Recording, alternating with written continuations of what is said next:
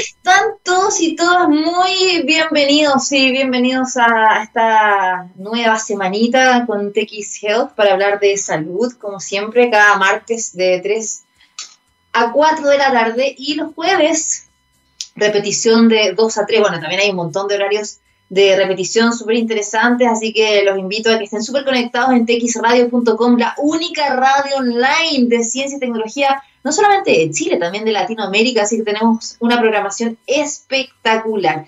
Bueno, y hoy día vamos a tener un programazo, vamos a estar conversando con la ganadora del Ig Nobel, que son estos como anti-premios Nobel, eh, que se entregaron hace poquitas semanas atrás, con eh, distintas investigaciones que son bastante interesantes pero también curiosas, ¿no? Ella es Ana María Fernández, doctora en psicología. Ella hizo un estudio sobre eh, la importancia de los besos a la hora de buscar pareja y esto en relación a la desigualdad social que hay en distintos países. Vamos a conocer mucho más al respecto y también esta semana dedicada a la prevención de los accidentes cerebrovasculares.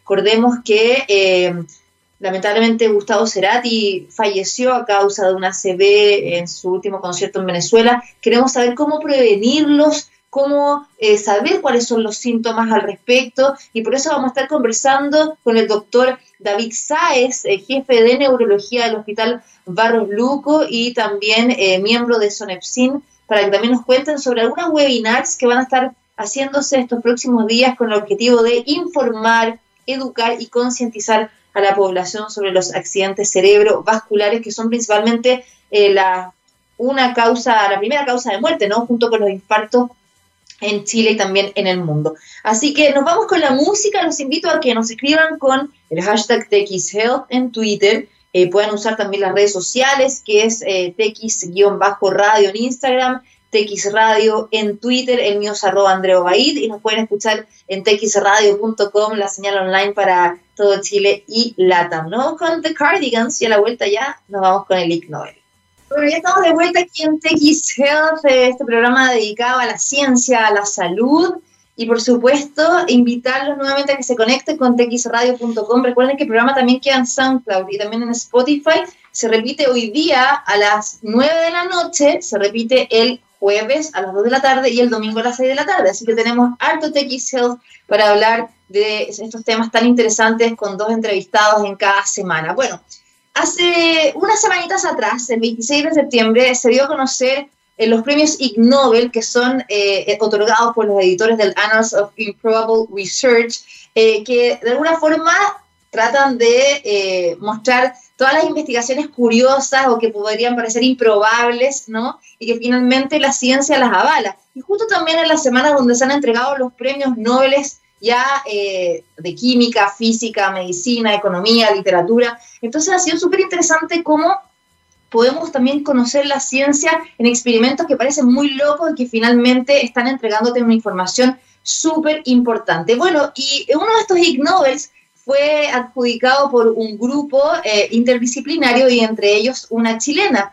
Así es, eh, y bueno, eh, hoy día eh, queremos eh, conversar con ella, Ana María Fernández, doctora en psicología, académica de psicología de la Universidad de Santiago y también profesora visitante del doctorado de complejidad social de la Universidad del Desarrollo y ganadora de este Ig Nobel 2020. ¿Cómo estás, Ana María? Un gusto tenerte con nosotros. Muchas gracias, el gusto es mío, aquí estamos. Bueno, eh, en primer lugar, antes ya de ir a toda la investigación que vamos a ir ahora comentándola también, porque eh, para quienes no saben, tú ganaste con em, este premio que de alguna forma resume que en países donde hay mayor igualdad de ingresos, los besos son más importantes a la hora de buscar pareja, ¿no? Eh, y donde la idea acá es conocer un poquito todo esto, vamos a profundizar, pero cuéntame, ¿qué se sintió haber sido ganadora, no? ¿Y por qué postulan también a este Ig Nobel? Eh, bueno, eh, lo que se sintió es súper bueno porque es un premio entregado por la Universidad de Harvard, que nos guste o no, para todos los que somos académicos, la mejor universidad del mundo, entonces ya era un gran reconocimiento y bueno, y nos preguntaron respecto de la nominación, nos mandaron un mail como a fines del año pasado, porque este paper salió publicado en Scientific Reports como a mediados de año del 2019 y nos preguntaron, nos dijeron que habían leído la investigación y si estaríamos eh, dispuestos a ser nominados al Ig Nobel. Y fue como, por supuesto, porque, eh, como te contaba, o sea, igual es un reconocimiento, no es el típico, pero es un reconocimiento, como dicen ellos, nos gustó la idea de que esta investigación hiciera reír primero y después pensar, y reír primero probablemente por el tópico de todas maneras, ahora, eh, para que también la gente que no sabe, este Ig Nobel se da en distintas categorías, acústica, psicología, paz, física, economía, gestión empresarial, eh, entomología, medicina, educación en salud y ciencia de los materiales. Y donde, eh, como yo decía, ya esto comenzó en el año 2003 y este año nuevamente sigue, a pesar de que por la pandemia no se pudo hacer la ceremonia virtual que siempre preside Mark Abrams, ahora eh, se hizo virtual y eh, qué interesante compartir también con visiones e investigaciones de tantos países del mundo, ¿no? Sí, no, eh, es súper bonito. Mira, la ceremonia, no sé si tú la viste, pero... No, no pude verla es bien especial, está, está, en línea por si alguien la quiere ver, porque es como, eh, este año fue como una ópera eh, muy vinculada a los bichos, ya, esa era la temática central, entonces el premio que te mandaban venía una cajita con, con distintos bichos en cada lado, con, con las indicaciones de cómo armarla. Y además eh, recibimos, como siempre, un billete de 13, de 13 trillones de dólares del Banco Central de Zimbabue, que ya no existe, evidentemente, porque es una de las monedas que desapareció el año 2002. Eh, y sería, en esa época era equivalente a 40 centavos de dólar, esa cantidad. Y luego, ¿cierto? Todo lo que es el reconocimiento no tiene un certificado, que eso ya va en serio para el currículum. Y bueno, eh, es, un, es un premio como muy entretenido, eh, por decirlo así.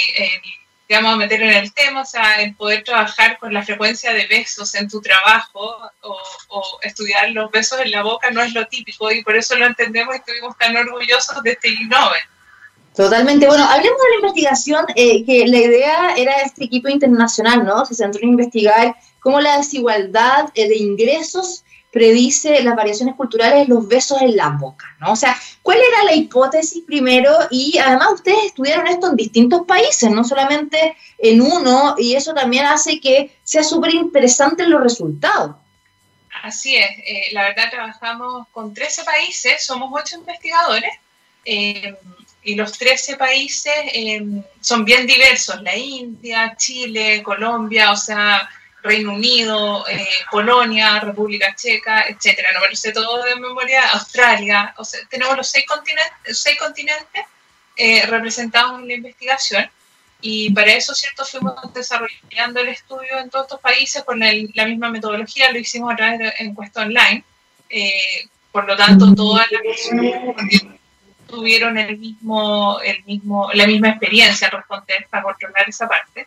Y bueno, lo que la hipótesis general que trabajamos al comienzo es, eh, está a la base de cuál es el sentido de los besos. Los besos tienen una importante función, solamente voy a decir en resumen, la, la parte, si quieren saber más, tienen que eh, ver el Nerd Night este jueves en la noche. sí, vamos a hablar de eso después, vamos a hablar de eso. Sí, vamos a hablar de eso después, pero eh, simplemente los besos se han estudiado como una conducta que es propia de nuestra especie eh, no es general, pero más prácticamente un 80%, un 90% de, las culturas mundiales utilizan el beso en la boca como una señal romántica. Entonces, por eso nos interesó. Y después queríamos poner a prueba la hipótesis acerca de la salud, de que el beso sería, estaría eh, relacionado con eh, el índice de salud de un país. Esa hipótesis, que fue la primera, no la, no la comprobamos, no, no alcanzamos a tener eh, una significancia estadística, que es lo técnico para poder favorecer esa hipótesis. Y eh, de allí, observando con calma los datos, llegamos al índice Gini, que es el índice de desigualdad. Tú lo habías visto como apareció en impreso en un medio, que era que a mayor eh, desigualdad teníamos mayor frecuencia de besos y eso fue lo que, lo que encontramos. Entonces, eso tiene un sentido o una explicación científica, pero nos fuimos a la categoría, nos dieron el premio en la categoría de economía, porque en economía es donde se utiliza esta, este indicador de desigualdad, que viene en serio, donde Chile está bastante alto. O sea, a, mayor desigualdad hay más besos o viceversa? Eh, a mayor desigualdad hay más besos. Eh, Mira, es que acá en una, en una entrevista que te hicieron salía al, contrario, se equivocaron. Entonces, Mira, entonces, ¿y, eso por qué pasa? O sea, eh, estamos hablando como de las personas que tienen más ingresos o, más estatus, no sé, las personas a veces uno se dan menos besos que las personas que tienen menos recursos. No, es súper bueno que lo hablemos porque no significa eso, sino que significa estamos comparando los países. Entonces simplemente estamos viendo a nivel nacional, estamos eh, utilizando las respuestas de todas las personas que participaron en ese país para saber qué tan importante o con qué tanta frecuencia, que es este dato específico, con qué tanta frecuencia se besan en la boca. Y acá lo que encontramos, ranqueamos estos 13 países, Chile ocupa el segundo lugar en lo que es desigualdad, el primero era Colombia, después venía, eh, si no me equivoco, Perú, estaba la India o la India. Eh, entonces, luego de ordenarlos por nivel de desigualdad, veíamos si ese orden del nivel de desigualdad de desigualdad estaba relacionado con la frecuencia con la cual uno reportaba darle besos en la boca a su pareja.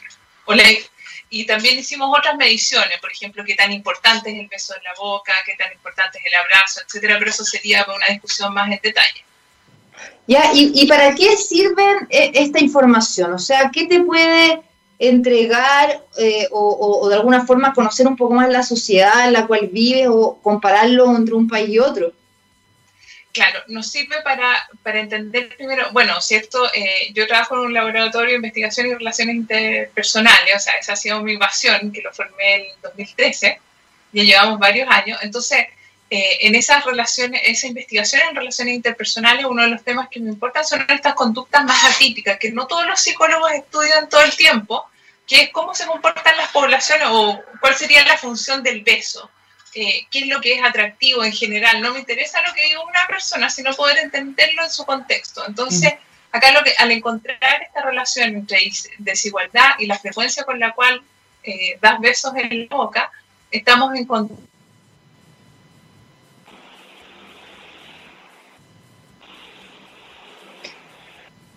Se nos paró la Ana María, algo, algo le pasó a su conexión.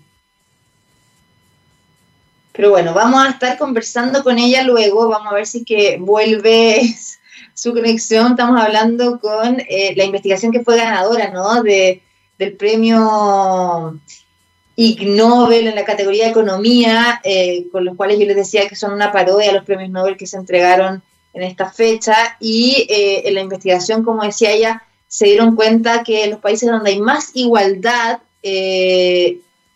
y eh, el beso en la, en la boca tiene eh, una importancia más alta a la hora de seleccionar pareja, en los países con eh, mayor desigualdad no es tan importante y la idea era saber si el beso en la boca es una variable importante a la hora de buscar pareja, ¿no? ahora la idea es conocer cómo eso puede estar relacionado con las distintas sociedades, las distintas culturas. Exacto. Ana María, ahí volviste, ¿no? Se nos había ido la conexión. Sí, así fue, disculpen, leyes de Murphy. No te preocupes, ya está entonces conversando de eh, para qué sirve nuestra información eh, y, conocer también la, la, la distinta sociedad y los países. Sí, mira, eh, creo que es donde que básicamente, ¿cierto? Lo que vamos encontrando es que el beso es una señal que utilizamos que tiene un sentido, no es simplemente eh, por algo nos gusta, entonces los países, si tú lo piensas, el sentido último que va a tener es que en los países donde hay mayor frecuencia de besos, también te vas a encontrar con que es algo que le gusta a uno en una relación de pareja. Y el porqué de eso, lo que estamos encontrando nosotros es que si, si está relacionado con el índice de desigualdad, tendría que ver con que en esa cultura precisamente va a haber mayor, eh, dijera, mayor competencia, mayor desigualdad en los recursos por lo tanto, es una, el beso, la función que cumple clásica, es una señal de, tener intenciones de tener una relación a largo plazo, una relación comprometida, una señal de apego, de compromiso. en eso, eso ya lo conocemos. Entonces parece ser que en, estas, eh, en estos lugares donde hay mayor desigualdad, pasa a ser mucho más importante esta señal de compromiso. Mira, y, y, de alguna forma de procrear también, o sea, está también como asociado a la reproductividad, el beso, porque también uno sabe que eh, hay, hay, personas que buscan solo sexo y como que el beso se suprime y que de alguna forma podría tener relación con esto que es lo que tú dices, que al, contrario, cuando hay más besos, hay más emocionalidad eh, de por medio, eh, quizás como esa proyección, ¿no? Con esa persona, enamorarse, a lo mejor tener una familia, procrear, no sé, te pregunto. O sea, eso, eso es algo, esa es una inferencia que podemos sacar, no lo, no lo testeamos directamente, pero sí testeamos directamente la cantidad de abrazos y la cantidad de eh, sexo. Entonces, eh, efectivamente el beso es un indicador individual, está relacionado con lo que dices tú, a tener una relación más íntima, más eh, profunda, más a largo plazo, ¿ya? Y también, o sea, un, un, factor bien importante es la monogamia, o sea, el beso generalmente, ¿cierto? Es como el indicador de la, eh, es un indicador súper potente en relaciones eh, monogámicas o relaciones exclusivas, no, ya no se ocupa mucho la palabra monogamia, pero sí relaciones exclusivas, relaciones que son de compromiso. Entonces, esa es la función que estaría ocupando, o sea, es un indicador de eso y en aquellos países donde hay mayor desigualdad, parece ser que es un indicador más potente como señal de compromiso. Eh, Ana María, y ahí, em, antes de que me cuente un poco la metodología, cómo se hicieron encuestas, etcétera, ¿cómo también podemos conocer un poco las culturas? Porque uno como cultura latina, en Chile o otros países que hayan estudiado, somos súper de piel, de abrazos, de besos, otras culturas no son así, y claramente eso también puede incidir o también conocer más ¿no? el comportamiento de las personas en torno a los besos. Claro, eh, bueno, nosotros pusimos una diversidad de culturas, de hecho están, hay culturas más anglos como eh, Reino Unido, Estados Unidos, eh, Australia, por decirlo, los que hablan, los que son de habla inglesa.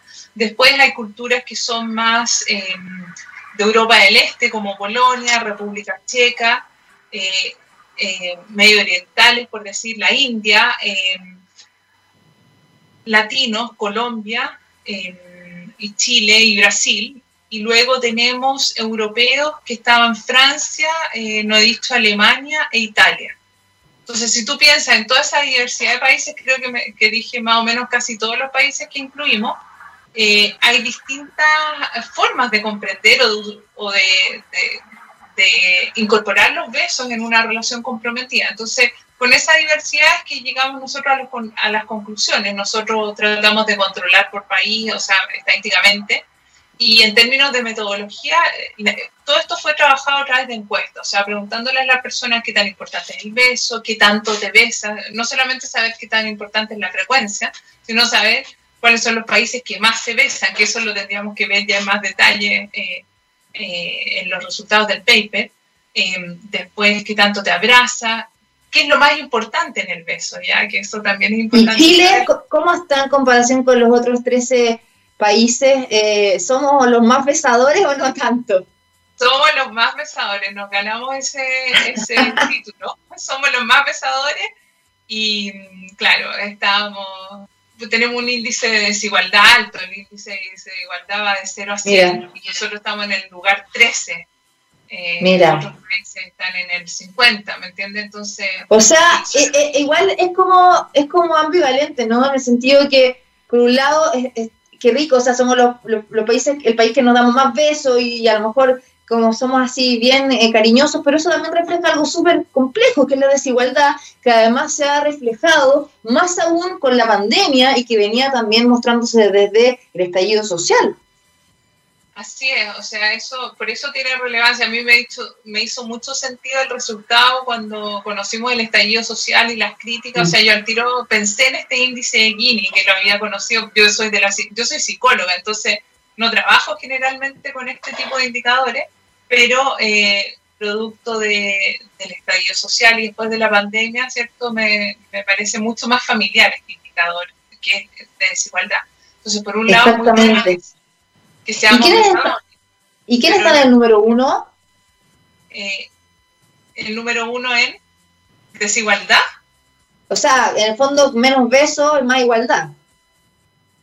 Menos besos sería más igual, menos frecuencia de besos, claro, sería más igualdad, pero no es completamente así. ¿Cuál es la pregunta que me hiciste? ¿Cuál, es el número uno? En el fondo Chile está en el número 13. Chile está en el número 13. ¿Quién está en el número uno? El número uno en desigualdad, Sudáfrica. Perfecto. Vienen muchos países africanos, Sudáfrica, Namibia, Sri Lanka, China, Zambia, Lesoto, y después dentro de Latinoamérica, Colombia está antes que nosotros, Colombia y Panamá. Pero la mayoría son culturas remotas, la Filipinas, eh, Lesoto, India, están antes que nosotros en desigualdad. ¿Y los países que se dan, que se dan menos besos? Bueno, ahí tenemos, bueno, eh, a de los que se dan menos besos, el, el, que menos menos besos se da es República Checa, dentro de nuestra muestra. ¿Ya? Eh, y República Checa no, tiene, tiene un alto índice de igualdad. No, no sé qué no lo tengo aquí a mano, pero es, muy, es uno, si no me equivoco, debe ser uno de los más igualitarios de la muestra que nosotros sacamos. No tenemos a todos los países del mundo, pero dentro de los que sacamos están como bien distribuidos en términos de desigualdad y República Checa es un país muy igualitario. Mm. Ana María, bueno, ya nos quedan pocos minutos, así que aprovechemos de promocionar este evento que va a estar participando este jueves a las 7 de la tarde, las Nerd Nights, que, eh, bueno, se hacen siempre súper entretenidos, donde se habla de ciencia, tienen invitados, se pueden conectar online. es antes se hacían presenciales, donde uno se tomaba una cerveza y escuchaba a científicos hablar. Cuéntanos un poquito de qué se va a tratar eh, y eh, qué vas a hablar también, cómo ser eso. Ya, eh, bueno, en esta Noche Nerd o Nerd Night vamos a estar trabajando sobre, sobre la desigualdad, porque se cumple ya un año desde el estallido social. Entonces, la idea es que voy a estar, bueno, yo con este estudio va a haber un economista eh, y cientista político y una diseñadora. Entonces va a ser como bien diverso y la idea es poder compartir desde estas distintas experiencias el tema de la desigualdad. Yo voy a profundizar eh, en lo que hemos estado conversando ahora. O sea, mi idea es como poder presentar en cuál es la función del peso, en qué consiste, eh, hablarles un poquito de apego, porque el peso es un indicador del apego en una relación que no lo podríamos hablar ahora porque nos da para demasiado largo el tema. Entonces, la idea va a ser discutir eso en detalle. Y además, yo tengo preparado mostrarles en detalle el, tema del paper, eh, del trabajo de investigación que ganó, que es, eh, ahí voy a ir en detalle cuáles son los países que son más desiguales, cuáles son los países que más se besan, que más se abrazan, que más, eh, que más tienen sexo, qué tan eh, satisfechos están con todo eso, etcétera. Entonces poder contar eh, esas cositas en mayor detalle y, responder las preguntas, porque después se arma una discusión desde todas las perspectivas, o sea, desde estas tres disciplinas y además la discusión con el público. De todas maneras, bueno, esto es la Noche Nerd Online, estallido más ciencia, como tú decías. Este es jueves 15 de octubre a las 7 de la tarde. Se pueden inscribir donde dice Noches Nerd Com, eh, ahí van a ver y pueden eh, comprar su entrada que eh, se dona y después se transmite en Facebook Live, va a estar súper interesante. Así que nada, yo te quiero agradecer mucho. Ana María Fernández, psicóloga de la Universidad de Texas en Austin, también académica de la Universidad de Santiago. Em, y por supuesto también eres parte de, de la Universidad del Desarrollo. Súper interesante, de verdad. Felicitaciones por el Ig Nobel y a todo el equipo que lo hizo y yo creo que es tan importante que, Chile pueda aportar, ¿no? Desde la ciencia y una mirada distinta, o sea, sobre todo ahora, como hablábamos recién, cómo a través de los besos te puedes dar cuenta de una realidad tan compleja como es la desigualdad en una sociedad. Así que muchas gracias, Ana María. Muchas gracias a ustedes, así que nos vemos el jueves, que han invitado.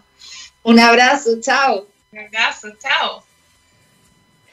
Y quiero saludar a Rayen Salud, una empresa chilena de servicios TI eh, especializada en informática médica, con más de 16 años de trayectoria que ha contribuido con mucha fuerza a la transformación digital de la salud en Latinoamérica, gracias al desarrollo, la implementación y el acompañamiento de más de mil proyectos de incorporación tecnológica en diversas instituciones de la salud. Rayen Salud ofrece un ecosistema de servicios tecnológicos con soluciones escalables, interoperables y de rápida adopción. Conoce más en rayensalud.com. Nos vamos a la música y a la vuelta vamos a estar conversando, como yo les decía, sobre el eh, tema del accidente cerebrovascular. Esta semana están dedicados obviamente los médicos y la SONEPSIN a eh, la prevención, ¿no? ¿Cómo podemos detectar esto? Bueno, la idea es que nos puedan también escribir sus preguntas con TX Health en el hashtag en Twitter, arroba TX Radio, arroba TX eh, en Instagram y el mío también arroba Andreo Baid. Vamos a estar conversando en poquitos minutos con el doctor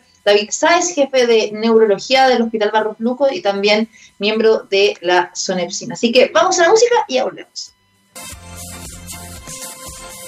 Ya estamos de vuelta aquí en TX Health para hablar de salud, para hablar de terapias, eh, para hablar de innovaciones, de salud digital, de emprendimientos y también de prevención. Y por eso eh, queríamos hoy día hablar sobre el accidente cerebrovascular más conocido como ACV, ¿no? Y que quizás nos hace pensar en alguien muy conocido como fue Gustavo Cerati, gran ídolo mundial de la música que eh, falleció producto de esto, su último concierto en Venezuela. Bueno, le dio un accidente cerebrovascular que después lo tuvo en coma por varios años y lamentablemente falleció. Y eh, esta semana, bueno, eh, hay también toda una campaña donde la Sociedad de Neurología, Psiquiatría y Neurocirugía de Chile, la SANEPSIM, está tratando de generar más conciencia en la población para detectar a tiempo los síntomas que podría tener una ACV, tomando en cuenta que los accidentes cerebro, eh, cerebrovasculares, junto también con los infartos, son la primera causa de muerte en el mundo y también en Chile, si no me equivoco. Bueno, vamos a conversar al respecto con el doctor David Sáez, jefe de neurología del Hospital Barros Luco y también miembro de la SONEPSIM. ¿Cómo está, doctor? Bienvenido. Hola, buenas tardes. Muy bien, gracias. Así que listo eh, qué gusto tenerlo acá. En primer lugar, eh, me gustaría que, nos contara un poco el contexto, ¿no? Eh, yo dado unas cifras que siempre son como las que se dan, no sé si estoy equivocada, pero, pero ¿cuál es la, situación de, de, los ACV en el mundo y en Chile? Efectivamente, son las primeras causas de muerte en la población. se da también en personas mayores o también jóvenes, porque uno también escucha muchas historias de personas jóvenes que eh, a lo mejor no han tenido ni siquiera enfermedades previas, bueno, hipertensión puede estar asociada, obviamente, ahí te lo va a contar, y que, y que tienen un accidente cerebrovascular. Correcto. Eh, la verdad es que en estos momentos el accidente cerebrovascular en el mundo es una de las primeras causas de muerte, pero más importante que eso es la primera causa de discapacidad en individuos de cualquier edad, sobre todo en mayores, mayores de 74 años eh, es una de las causas de mayor eh, pérdida de una cosa que se llama años de vida saludable, que es un índice que se calcula y eso el accidente vascular lleva a la delantera. Em, verdaderamente el accidente cerebrovascular es un problema de salud pública a nivel mundial, pero no podemos dejar de decir que en Chile estamos ajenos a esta situación. Chile es un país que comparte con muchos indicadores de país desarrollado, pero también indicadores de país subdesarrollado. Somos un nivel intermedio, entonces. De repente eh, dejamos de pensar como estamos en la OCDE. Claro, nosotros no tenemos este tipo de patologías, sin embargo, igual las tenemos, pero igual las tienen los países más desarrollados. En Chile tenemos eh, más o menos 9.000 a 10.000 muertes anuales por accidentes cerebrovasculares. Mucho. Esto significa que más o menos muere una persona eh, por hora en Chile por esta causa. Eh, y tenemos 25.000 casos nuevos anuales, o sea, más o menos un, más de un tercio de los pacientes fallece debido a esta condición. Pero como digo, no es el problema de fallecer la principal hecho, porque bueno, uno se muere, no deja de, ser eh, un impacto para la familia. Pero en el caso de sobrevivir, uno queda con una dependencia importante, significando una sobrecarga para todo el ámbito familiar y social que está con uno. Eh, en ese sentido, es una enfermedad que tiene mucha carga psíquica, física y emocional. Doctor, eh, para quienes no saben bien, eh, ¿por qué se produce y qué es ¿no? un accidente cerebrovascular? Porque uno habla muy comúnmente de los coágulos, ¿no es cierto? De las embolías también. Eh, ¿Cuál es la diferencia? ¿Dónde se producen? eh, en qué zona también de nuestro cerebro y un poco las razones para poder entender un poco el panorama y ya después ir, ir eh, alertando a la población. Bueno, hay fundamentalmente dos tipos de accidentes vasculares. Uno los hemorrágicos y otro los isquémicos o infartos cerebrales. Son más frecuentes los infartos cerebrales o los accidentes vasculares isquémicos, que es lo mismo, sobre los hemorrágicos. La hemorragia es la rotura de un vaso dentro del tejido cerebral. Existen otras hemorragias como la hemorragia subaracnoidea, por ejemplo, que es la rotura de un vaso alrededor del cerebro y que tiene una mortalidad de un 50% en el momento de la rotura y que da de una vez. Es un dolor de cabeza terrible que viene una y exclusiva vez. No es que yo voy sangrando de a poco y haciendo jaquecas por esto. No, las jaquecas son jaquecas, es otra cosa. Esto es una rotura rápida de un vaso en, alrededor del cerebro que impregna todo el cerebro y causa una disfunción cerebral masiva en el minuto. Tanto así que muchos pacientes fallecen en ese momento. Sin embargo, el accidente vascular propiamente tal como hablamos nosotros, el hemorrágico es la sangre dentro del tejido cerebral. Y la causa principal de eso es la hipertensión arterial.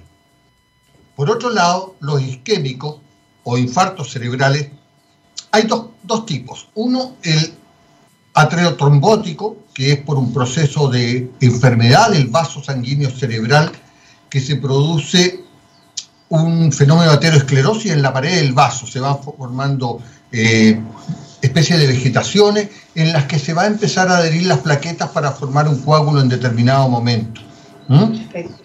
Y va a tapar el vaso. No es que se rompa el vaso, sino que lo tapa. No le llega sangre a una zona del tejido cerebral, en este caso constituyendo un infarto. Un infarto puede dar en cualquier tejido del cuerpo. Obviamente la gente asocia infarto al corazón, pero eso es porque se un vaso del corazón. Pero si se me tapa un vaso del músculo, voy a tener un infarto en ese músculo. Y esto ocurre con el cerebro. Eh, y la otra, aparte de que se tape directamente el vaso, es la embolía. La embolía que viene un coágulo desde otra parte. Este coágulo puede venir, por ejemplo, desde el corazón, que es la causa más frecuente, ya sea por una arritmia o porque el paciente tenía una fibrilación auricular, es la arritmia más frecuente, o porque tiene un infarto cardíaco anterior, que significa que el corazón no se mueve al unísono eh, en forma pareja, sino que crea turbulencias, crea remolinos dentro de la circulación que van a ir a formar coágulos. Y eso se van a ir a localizar a cualquier parte del cuerpo, pero eh, lo, lo, grave es cuando ocurre esto en el cerebro. Claro. Ahora, usted hablaba de la hipertensión, ¿no? Como una de las causas eh, principales. Ahora, ¿cómo podemos prevenir? Porque por una, una, una, claro, uno dice, de repente puede sentir un dolor de cabeza terrible y ya no hay nada que hacer. O sea, hay forma de prevenir eh, a nivel de, por ejemplo, alimentación, de hacerse chequeo, de ver, por ejemplo, temas hereditarios, de tratamiento y detectarlo también a tiempo. Por supuesto, existen eh, dos tipos de factores de riesgo a grande, en grandes grupos. Uno que son los factores de riesgo no modificables. ¿Cuáles son estos? El sexo. El hombre tiene más riesgo de hacer un accidente vascular cerebral que una mujer, por una parte. ¿Por qué? Algo en que pierdan, las, que pierdan los hombres, ¿no es cierto? ¿Eh? ¿Pero hay algún, hay algún factor genético o más bien fisiológico ahí? Probablemente fisiológico y porque el hombre obviamente se muere antes que la mujer también, así que... Se cuida menos también porque le carga al médico al hombre, hay que decir que hipocondriaco. Por supuesto, no, no les gusta ir al médico a, los hombres. Y cuando van los, los, lleva a su mujer, esa es la generalidad, me incluyo en eso. ¿Mm? Casa Herrero. claro. Bueno, el otro es la raza, hay razas que están más predispuestas a tener accidentes vasculares. En este contexto, uno tiene que situar que la raza negra tiene un riesgo mayor. Después vienen las razas asiáticas, de la cual nosotros tenemos mucha relación con, eh, genética con ellos. Y finalmente la raza blanca, que tendría menos riesgo. Y el otro factor de riesgo no modificable y que sin duda todos entenderán es la edad. A más viejo uno, más riesgo tiene de hacer un infarto cerebral o incluso una hemorragia cerebral. Aquí hay que considerar que la aterosclerosis comienza precozmente. Autopsias en niños de 10 años fallecidos a raíz de un accidente de tránsito han demostrado que ya tienen placas calcificadas de colesterol en la aorta. Eso es lo que forma la arteriosclerosis. ¿ah? No la demencia que dice la arteriosclerosis, eso es otra cosa. ¿Ya? Y esas placas, si los tenemos ya a los 10 años, imagínense a los 60, a los 70 y a los 80. Y eso tiene que ver con la alimentación, me imagino, ¿no? Por supuesto que tiene que ver con los factores de riesgo que llamamos modificables. Y factores de riesgo para la aterosclerosis, bueno, está la alimentación.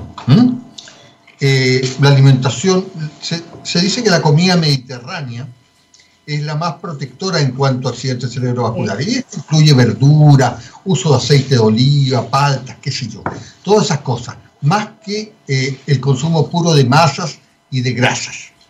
Sí. Eh, pero eh, hay que considerar que la actividad física moderada, la actividad física moderada puede tener un factor protector, porque la actividad física más intensa, incluso esta gente que sale a correr, y también tiene más riesgo de hacer un accidente cerebrovascular. Ah, sí. ¿Por qué, doctor? Porque, bueno, una de las causas de, de infartos cerebrales son las disecciones arteriales por lo menos a mí me ha tocado atender varias gente que haciendo deporte en movimientos de la cabeza se disecan un vaso del cuello y ahí se tapa este vaso y no llega sangre hacia arriba. Eh, Eso le ha pasado a algunos deportistas de alto rendimiento, casos así bien emblemáticos de que están jugando fútbol o, atletas y, y, se mueren en un segundo. Un golpe también en la zona de los vasos del cuello puede provocar esto. Por eso los los abuelitos no debieran cargar tanto a sus nietos del cuello. Eh, Buen dato. Pero eh, esta situación es frecuente, mucho más frecuente en gente joven. En Chile tenemos que un 25% de los accidentes vasculares que se producen en menores de 45 años, según un estudio de la doctora Figueroa y mío, que hicimos hace algunos años, eh, era por causa de la disección arterial, que no es menor. Mire, doctor. Doctor, pero ahí entonces, obviamente, eh, va eh, la forma de, prevenir es principalmente de lo que se puede modificar, como usted decía, una buena alimentación, eh, no al sedentarismo, pero ¿hay algún examen o algo que deberíamos tener como de rutina, uno, y segundo, alguna alerta, ¿no? Alguna alerta que nos diga, estamos aquí con un problema. Bueno, lo principal es el control de los factores más implicados. El primer factor implicado en cualquier accidente vascular, hemorrágico o isquémico, o sea, un infarto, es la hipertensión arterial.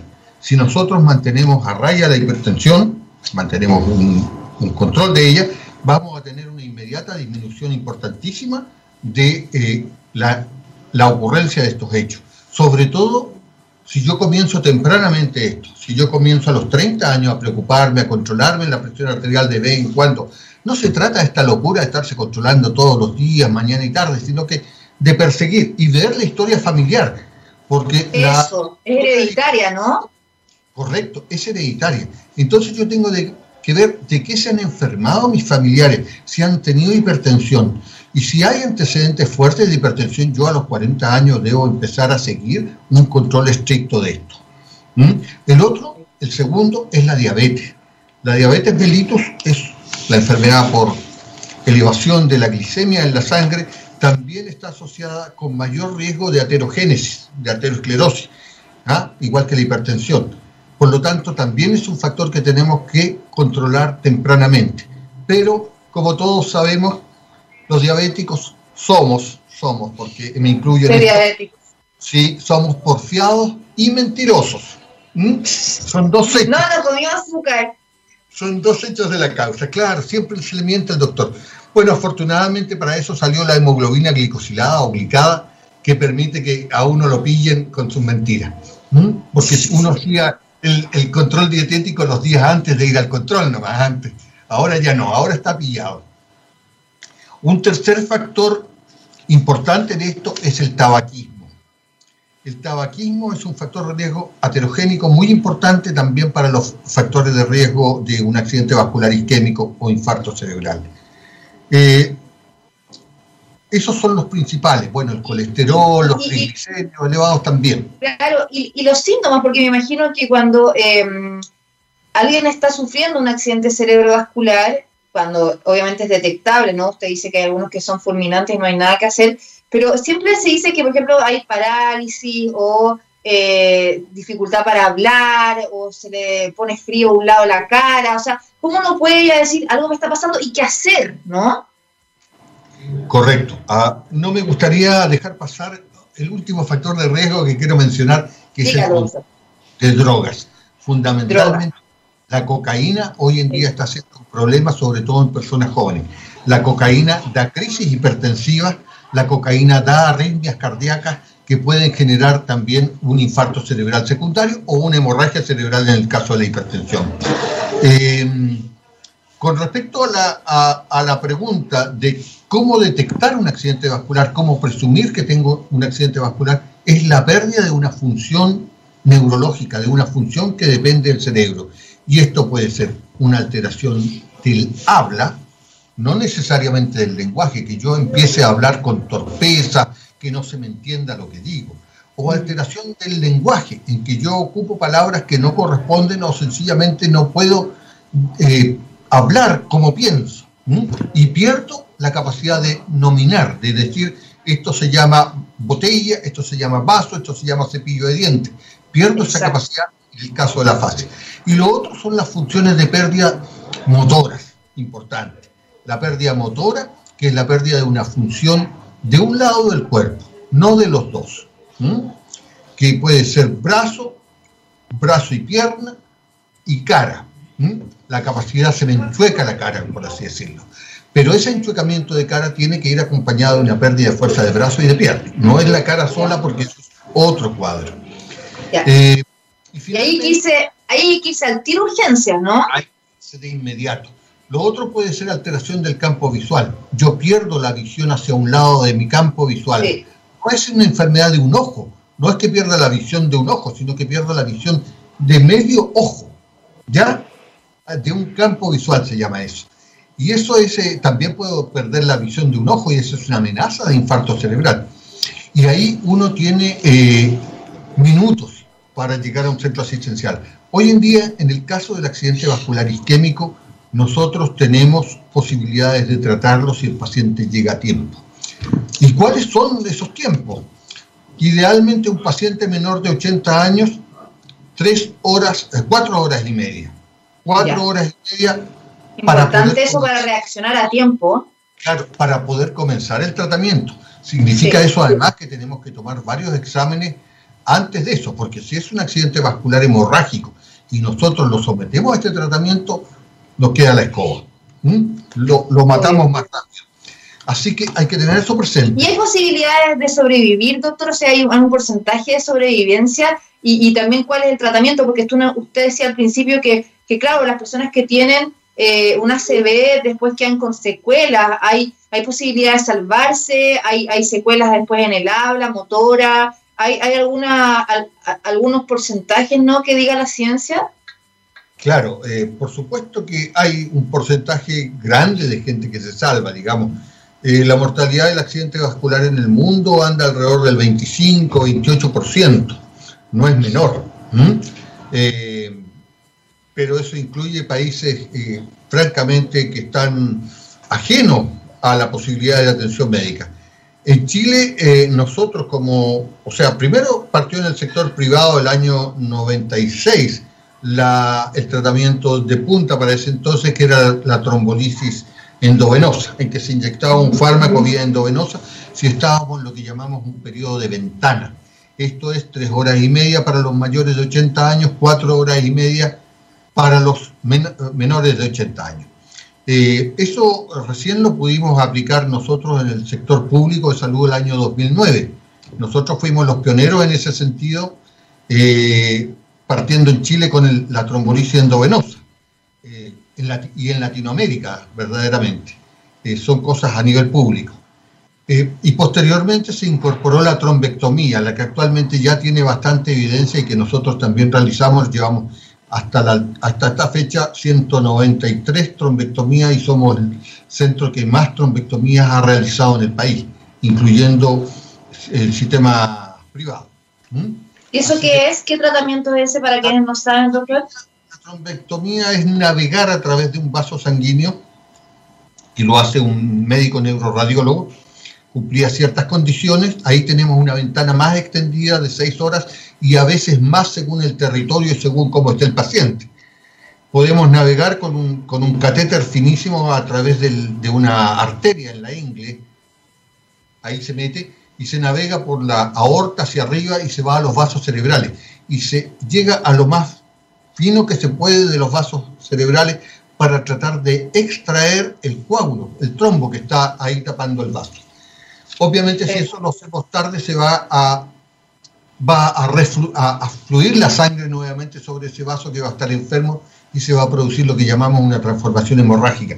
Por eso están los tiempos determinados para poder hacer tales o cuales procedimientos. También en No, a, mí me parece súper importante esta conversación, sobre todo también para los papás y las mamás, o sea, la responsabilidad que tenemos nosotros también desde eh, criar a nuestros niños desde chicos con una buena alimentación. O sea, me llamó mucha atención ese dato que usted decía de niños de 10 años ya con, con problemas. Entonces, cómo la alimentación, el sedentarismo, es un buen chequeo, ver si tenemos eh, de forma hereditaria, ¿no? La hipertensión, la diabetes y otras patologías. Y quiero aprovechar también antes de terminar, doctor, porque se nos va el tiempo, de invitar a las personas a que participen en una eh, serie de webinars que se van a realizar del 26 al 29 de octubre en el Facebook Live de la SONEPSIM, que es la Sociedad de Neurología, Psiquiatría y Neurocirugía de Chile, que son totalmente gratuitas, donde se va a educar a la población sobre la prevención y cómo detectar los accidentes cerebrovasculares. Así que yo quiero agradecerle mucho al doctor David Sáez, jefe de neurología del Hospital Barros Luco, también miembro de la SONEPSIN, por esta entrevista, porque de verdad es tan importante, sobre todo con esta estadística que hay de eh, lo que está pasando en nuestro país. O sea, cada una hora se muere una persona por una CB, o sea, es realmente preocupante. Así que, doctor, muchas gracias por su tiempo y que esté muy bien. Muchas gracias a ustedes. Hasta luego. Cuídense, chao. Chao. Bueno, después de estas interesantes entrevistas, el Ig Nobel y ahora en eh, la prevención del ACV, ya nos despedimos. Gracias amigos y amigas por la sintonía, como siempre, cada semana con TX Health para hablar de salud. Si tienen temas que proponernos, si tienen también preguntas, pueden hacerlo a través de los hashtags en Twitter, que es TX Health, también arroba TX Radio en Twitter, el mío es arroba Andrea Obaid, me pueden escribir también DM o me pueden escribir también en Instagram si tienen también alguna propuesta y escucharnos siempre en txradio.com. Recuerden que el programa se repite hoy día a las 9 de la noche, el jueves a las 2 de la tarde y el domingo a las 6 también. Em, sigan con nosotros, llega la mejor programación y nos reencontramos la próxima semana. Un abrazo y cuídense mucho, seguimos en pandemia, así que a cuidarse. Chao, chao.